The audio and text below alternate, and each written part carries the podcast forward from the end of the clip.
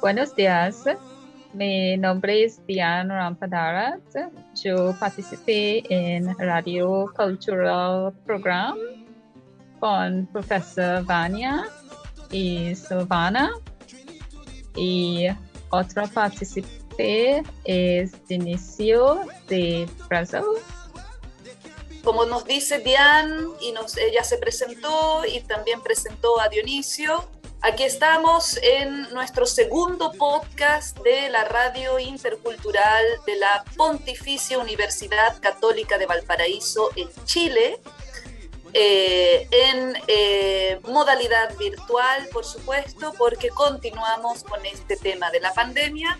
Y es una forma también que desde este lugar, desde esta radio, podemos llegar a diferentes espacios y eh, lograr algunas interacciones, aunque virtuales, con personas de otros lugares, ¿no? Diane, ella se estaba presentando, Diane es de... ¿De dónde eres, Diane? ¿Puedes decirnos de nuevo? Soy Trinidad y Tobago, soy de Trinitaria. Muy bien, ¿no? Una trinitaria tenemos aquí en nuestro grupo. Eh, nuestro otro integrante participante, de dónde es y, dónde está, sobre todo. Hola, buenos días. Me llamo Dionisio, ¿cierto? Brasileño, vivo en la quinta región de Chile y también aquí contento en poder participar de esta de esa iniciativa de la Universidad Católica. Muy bien, muchas gracias Dionisio. En los controles y en la parte técnica tenemos a Silvana, que ya la nombraron. Gracias a ella es que podemos tener estos podcasts. Y eh, en la parte técnica, y bueno, mi nombre es Vania de Ríos, que soy la profesora y guía de esta propuesta, esta iniciativa de la radio intercultural para la, nuestra universidad acá en Valparaíso, Chile. Em, bueno, un poco nuestra conversación de hoy día, em, de alguna forma, tiene que ver con la comunicación, precisamente, ¿no? Em, y eh, considerando que nuestros participantes, eh, su idioma nativo no es el español, en el caso de Dionisio, su idioma nativo, su idioma natal es el eh, brasileño, el portugués, vamos a decir. En el caso de Diane, entiendo que su idioma natal es el inglés, si no me equivoco. Eh, ella de alguna forma representa a esta zona geográfica del Caribe angloparlante, ¿no? Eh, para ustedes, o qué piensan ustedes en, este, en estas ideas de la cultura, del concepto, de la definición, de tratar de abarcar y entender estas múltiples definiciones que podemos dar de cultura? ¿no? Cultura como civilización, cultura como productos, digamos, eh, que, genera una sociedad, cultura como em, normas, como formas eh, como valores, como creencias, por ejemplo, ¿no? Dentro de estas ideas, ¿qué rol tiene el lenguaje en la cultura para ustedes? ¿O qué creen ustedes? ¿Qué rol puede tener el lenguaje, el idioma, dentro de la cultura la cultura entendida como una forma de pensamiento, de pensar, una forma de sentir, de, de percibir el mundo, por ejemplo? Bueno, yo esa pregunta la puedo contestar inmediatamente porque hablo desde la experiencia que he tenido, eh, llevo unos dos días, ¿cierto? Con, viendo unos videos de modismo chileno, ¿sabe? Muy bien. Y de verdad que, eh, que el lenguaje expresa mucho de la cultura de, de un país, ¿no? Porque o sea, como, como el dinero, ¿cierto? Sería el alma de la economía de un país, ¿no es cierto? Lo mismo es con el lenguaje. El lenguaje también muestra mucho de la realidad, ¿cierto? Cultural de, una, de un pueblo, de una nacionalidad, ¿cierto? Muy bien. Y eso, eso se vuelve característico. Por ejemplo, eh, aquí en Chile, ¿cierto? Aquí se hablan como dos idiomas paralelos, ¿no es cierto? Y uno no se da cuenta de eso, ¿no?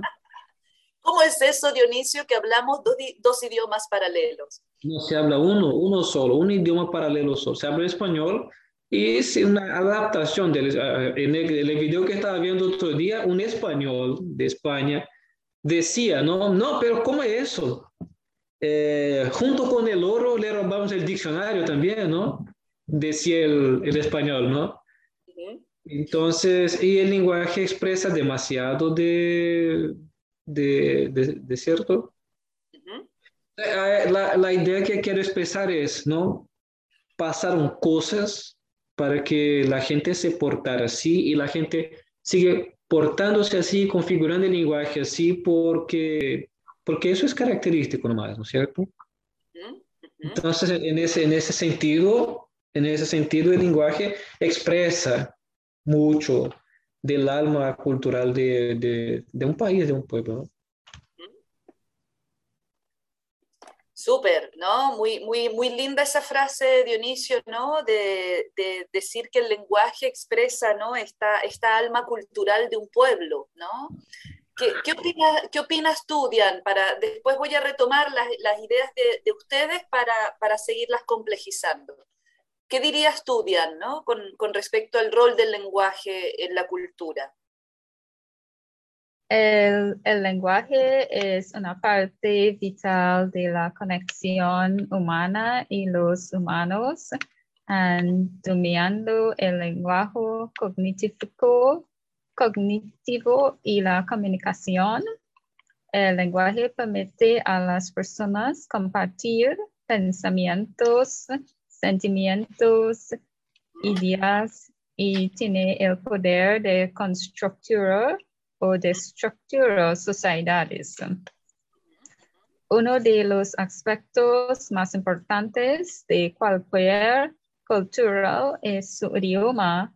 Hay que la gente lo usa para comunicarse y construir su comunidad.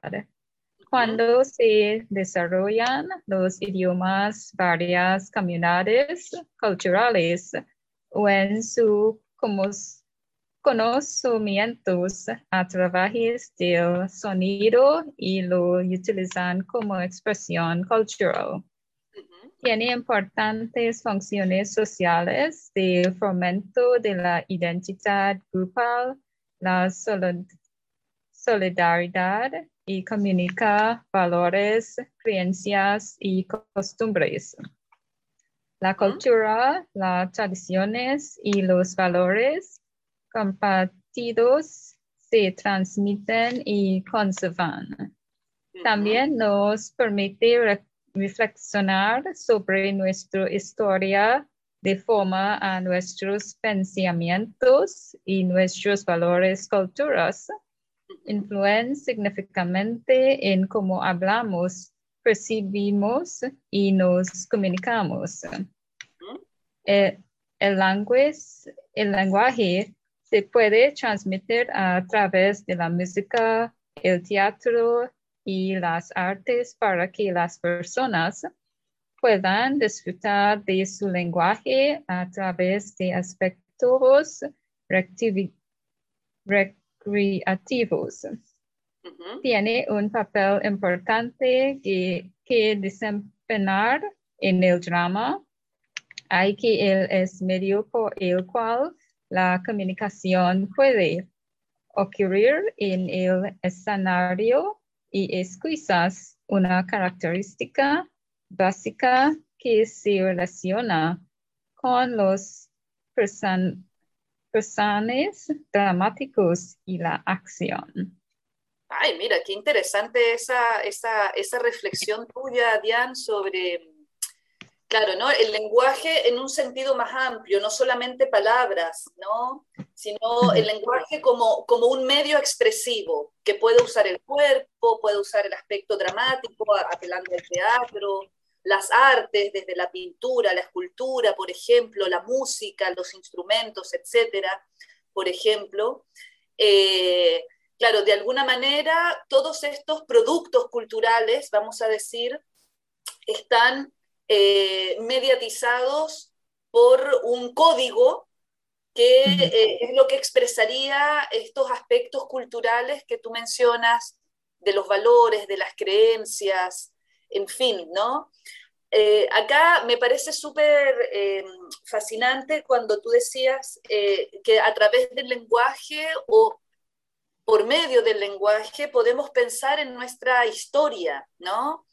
Eh, aquí em, recupero lo que nos dice Dionisio a propósito, por ejemplo, de su experiencia con los modismos chilenos, ¿no? Eh, efectivamente, en Chile hay una característica en la forma de hablar que hay muchas palabras locales, ¿no? Que son, los modismos son, vamos a decir, eh, es una suerte de vocabulario, ¿no? Un léxico que está localizado y focalizado ya sea por región o ya por nación, ¿no? Por nivel, a, nivel, digamos, nacional, ¿no? Entonces podemos hablar de modismos chilenos que van a ser transversales a la gente que vive en el sur, en el, en el centro o en el norte de Chile, pero al mismo tiempo podemos hablar de modismos locales, regionales. Entonces, acá, por ejemplo, en Viña del Mar y Valparaíso tenemos, o en la quinta región, tenemos palabras que son específicas a la quinta región. Y en la capital, en Santiago, hay otras palabras. Algo tan simple como hablar de un pan, que es el pan como más conocido. Eh, eh, en Santiago se le llama pan marraqueta, pero acá en la quinta región le decimos pan batido, por ejemplo.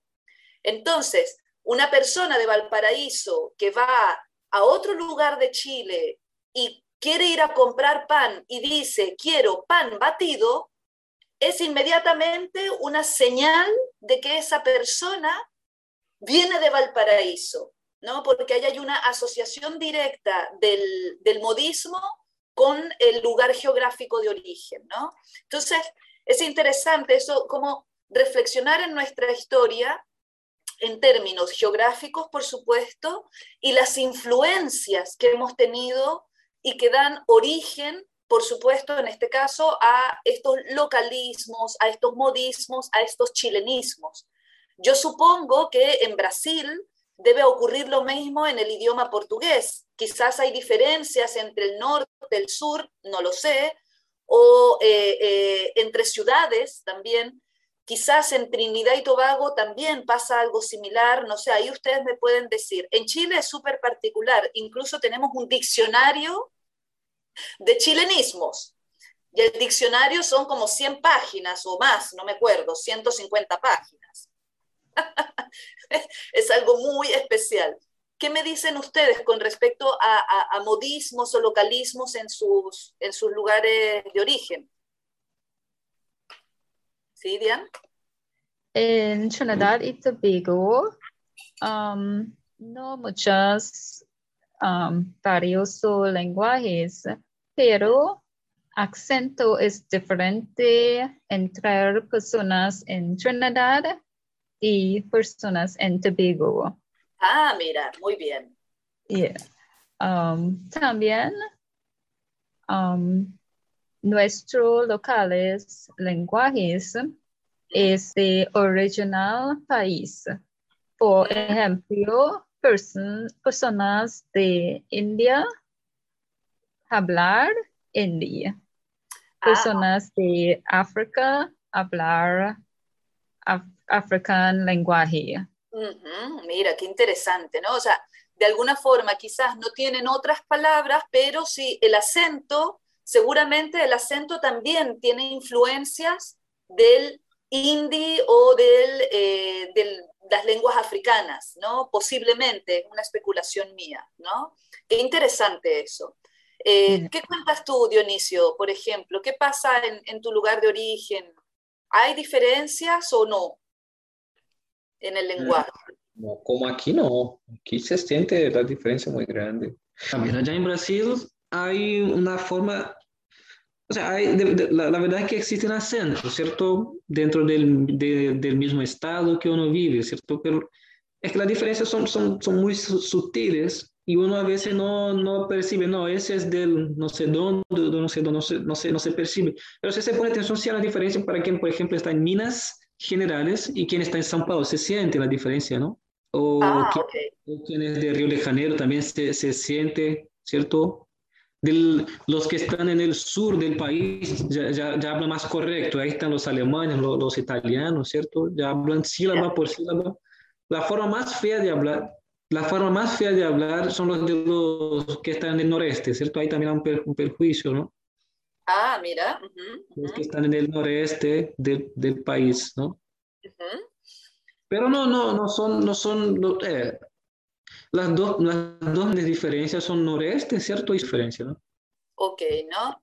Mira, a mí diferencia, de aquí, si uno escucha un colombiano, ya se da cuenta que es un colombiano, ¿cierto? sí, buen, un- buen un- punto, buen punto esto, porque dentro de Latinoamérica, eh, claramente el español es súper diverso. y de alguna forma cada país en Latinoamérica tiene su acento. Y efectivamente, lo que tú dices, Dionisio, una persona chilena escucha hablar un colombiano y solamente por el acento puede identificar, primero, que no es de Chile y segundo, que viene del Caribe. mexicano también, ¿no? ¿Cómo? Mexicano también se siente, se, se percibe inmediatamente, ¿no? Claro, claro, pero muchas veces eh, puede pasar que confundimos, oye, ¿es, es colombiano, es venezolano o es, eh, o es panameño, o sea, o, a- o es cubano? A veces la, la- la- no, no tenemos, no existe el oído tan, tan, tan entrenado para poder identificar exactamente las diferencias que pueden ser sutiles, ¿no? Cuando, cuando se escuchan por vez primera. ¿no? Pero tú escuchas un venezolano, un colombiano, un cubano, por ejemplo, y son totalmente distintos, ¿no? Pero para a veces las personas acá en Chile suenan algo similar, porque de alguna manera los identificamos como parte de una región cultural, que sería más, más hacia el Caribe, vamos a decir. Un cubano y un venezolano es más parecido, ¿no? ¿O no? No, ¿No? no. Pero es interesante porque eso nos hace reflexionar cuando hablamos, por ejemplo, de una pertenencia y sobre todo cuando hablamos de una identidad, porque de alguna manera lo que ustedes han mencionado del lenguaje, de manera directa o indirecta, ustedes están diciendo que el lenguaje eh, expresa una identidad y la identidad está localizada, tiene una ubicación geográfica, ¿no? Eh, hablar del alma cultural, por ejemplo, hablar de la conexión con las personas, de, que el lenguaje tiene estas funciones sociales que nos hace pensar en nuestra historia, de alguna forma estamos diciendo que el lenguaje expresa una identidad cultural.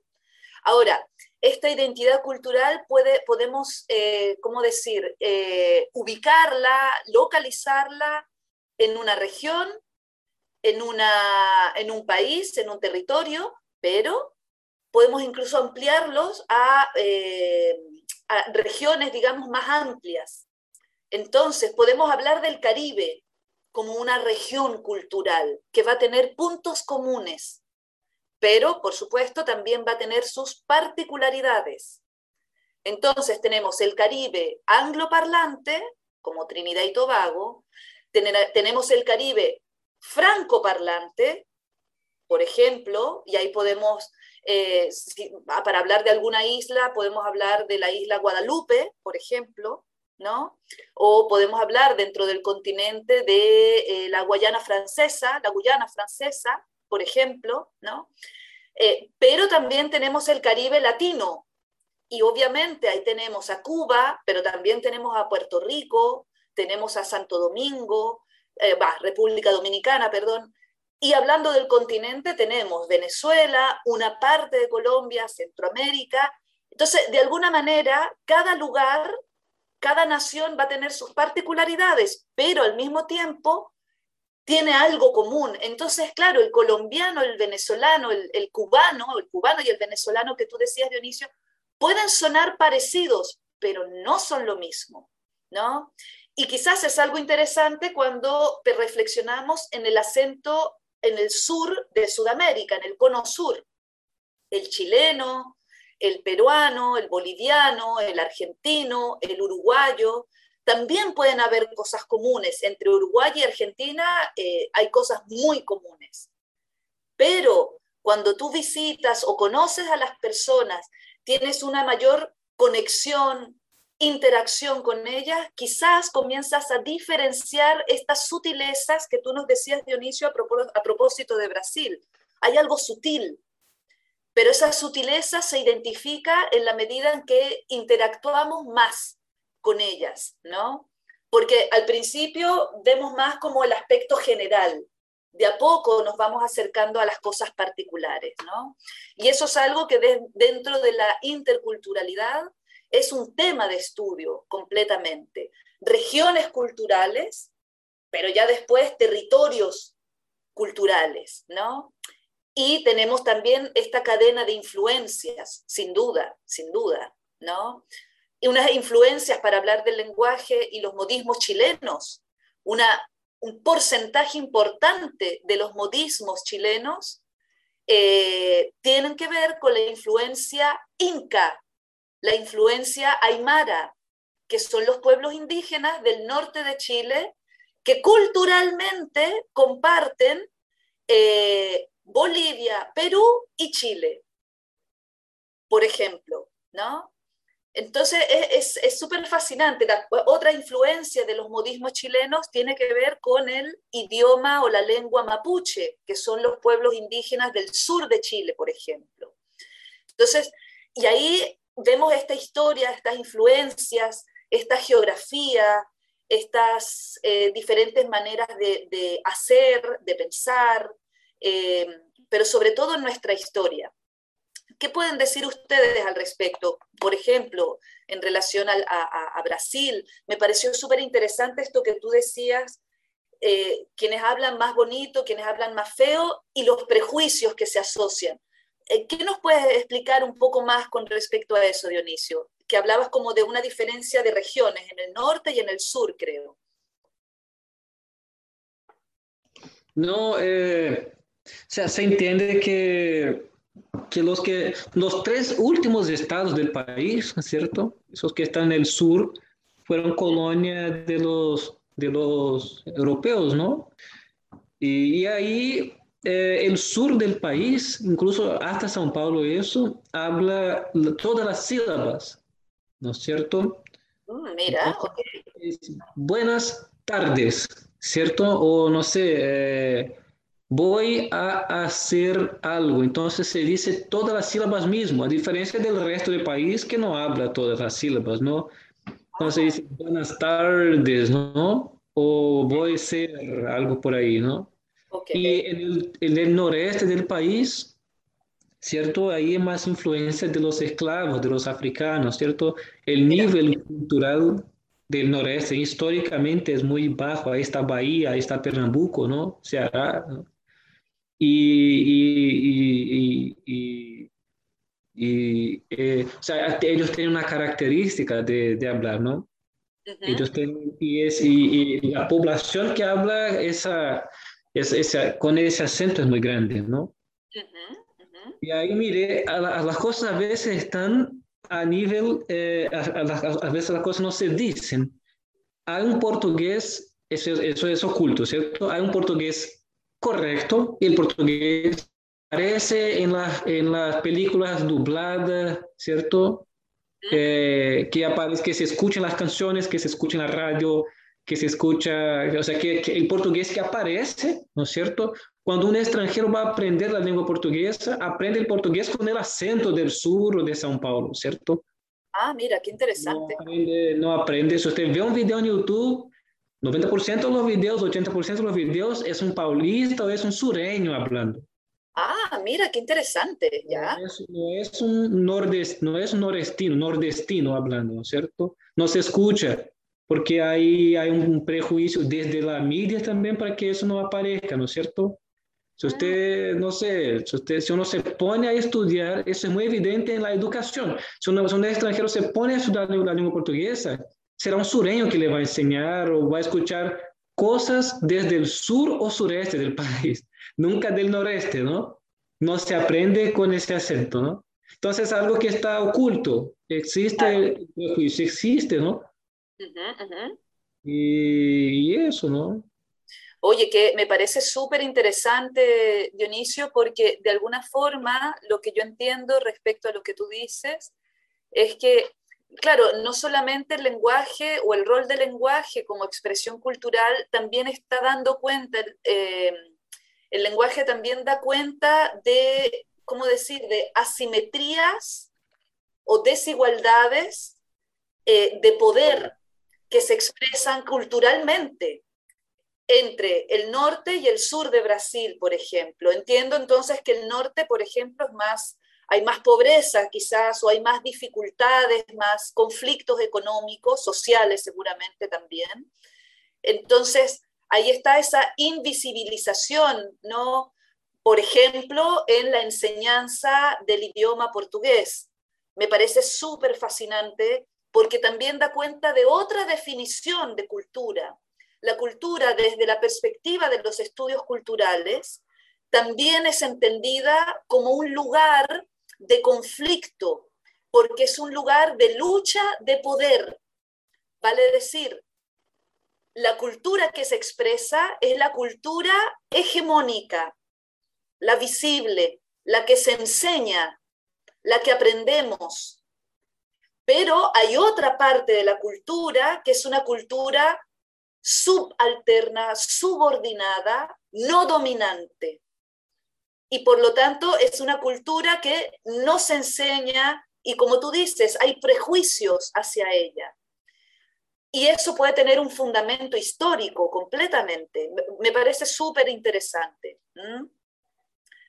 ¿Algún comentario, Diane, por ejemplo, o Dionisio también, si quieres comentar algo más? Eso también es con el español también, ¿no? Eso también... Por supuesto. Por otro lado también funciona. Cuando yo estaba aprendiendo español, eh, lo que yo escuchaba, lo que hasta, hasta poco tiempo, lo que yo escuchaba, lo que me llegaba a mí de material era de España, pues. Por ejemplo. Lo que me llegaba a mí eran, era película española, música española, ¿cierto? Incluso el profesor, el, el profesor hablaba con acento en español. ¿Entiende? Claro. Y, y, después viviendo acá fue que me di cuenta, no, espera, existe cumbia. claro. No, no, o sea, también, también es así, pero no, la gente habla voz, ¿cierto? Vos, vos querís, pues, pero, pero ¿cómo así, no?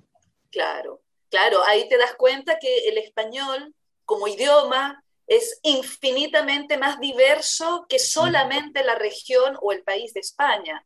Es súper es súper eh, importante lo que tú estás diciendo, Dionisio, porque una discusión que tenemos en Latinoamérica como latinoamericanos, latinoamericanas, eh, a propósito del idioma, precisamente, ¿no? Sin duda, nuestro idioma es el español, producto de la colonización, pero cada país o cada región ha desarrollado o ha ido transformando el idioma de acuerdo a sus influencias, nuestros pueblos indígenas, nuestra zona geográfica, por ejemplo, eh, y continúa en transformación. Incluso los modismos chilenos de ahora no son exactamente los mismos de hace 30 años atrás. Yo sigo aprendiendo modismos chilenos, por cierto. Entonces, eh, eh, habla también de cómo está, el lenguaje es, eh, se transforma en el tiempo, así como la cultura, así como las identidades, ¿no? Pero sobre todo esto que tú dices, tú como brasileño aprendiendo español de España, y vienes a Chile y hay un choque, por supuesto, ¿no? Además, a mí me gusta mencionar, España es un país de 30 millones, 40 millones de personas, Latinoamérica somos más de 500 millones de habitantes, ¿no? Entonces, es, interesante lo que ocurre ahí con respecto a, esta hegemonía, vamos a decir. Diane, ¿tú creo que querías decir algo? Sí, sí. Um, diferencia en acentos en mi país, en el sur, no es un inglés correcto, pero en el norte ellos hablan inglés correcto. Ah, también personas de otros países dicen que mi acento suena como si estuviera cantando. Ok, como si estuvieras cantando, como una melodía. Sí, sí, porque um, nosotros hablan la música. Claro, mira, muy bien, ¿no? La música es súper importante, ¿no? También, e incluso está en, la forma de hablar, ¿no? Sí. Súper. De alguna forma parecía, pareciera que lo que decimos y cómo lo decimos tiene por detrás mucho para analizar, ¿no? Sobre todo por estas influencias. Yo insisto en el tema de la historia, la ubicación geográfica, pero sobre todo la historia, ¿no? Y, y, de dónde vienen los acentos, por qué los acentos son diferentes, de hecho, ¿no? ¿Por qué en Chile tenemos un acento que no es el argentino? por ejemplo, y no es el peruano. Eh, ¿Por qué un venezolano tiene el acento que tiene y no es el, cubano? Y me imagino Trinidad y Tobago, o lo que tú dices, Diana, que tú nos comentabas, en Trinidad es un acento, en Tobago es otro acento, por ejemplo. Está muy relacionado a la historia y está muy relacionado a lo que aprendemos, ¿no? Y ahí pensamos en el rol de la educación eh, la escuela como el lugar que reproduce cultura.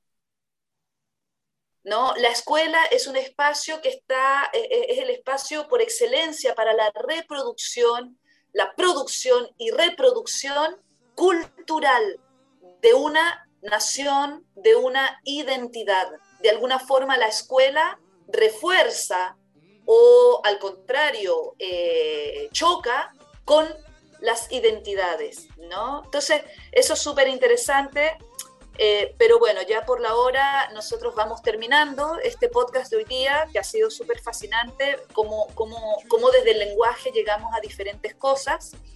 Eh, y eh, si tienen una frase final, una reflexión final para cerrar este podcast, así como un comentario último. Es es lenguaje, es por comunicación. Entonces, entonces es una importante parte, parte de cultura y identidad y a persona. Muy bien, muchas gracias, Diane.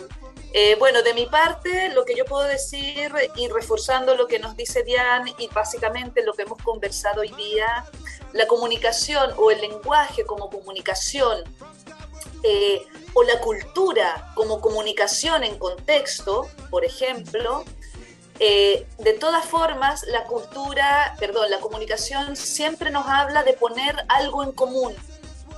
El lenguaje, de alguna forma, busca esa comunidad, construye una comunidad desde sus códigos, desde sus, eh, los distintos medios expresivos que va a utilizar, ¿no? Eh, ya sea las palabras, el arte, la música, eh, la arquitectura, la comida, etcétera, ¿no? Entonces, eso es interesante, ¿no? Si pensamos el rol del lenguaje en la cultura, es también una forma de crear comunidad, ¿no? La comunicación es eso, poner algo en común. Y bueno, y con eso es mi última reflexión para, para el día de hoy y agradecida de la participación de Diane y Dionisio, con esto cerramos.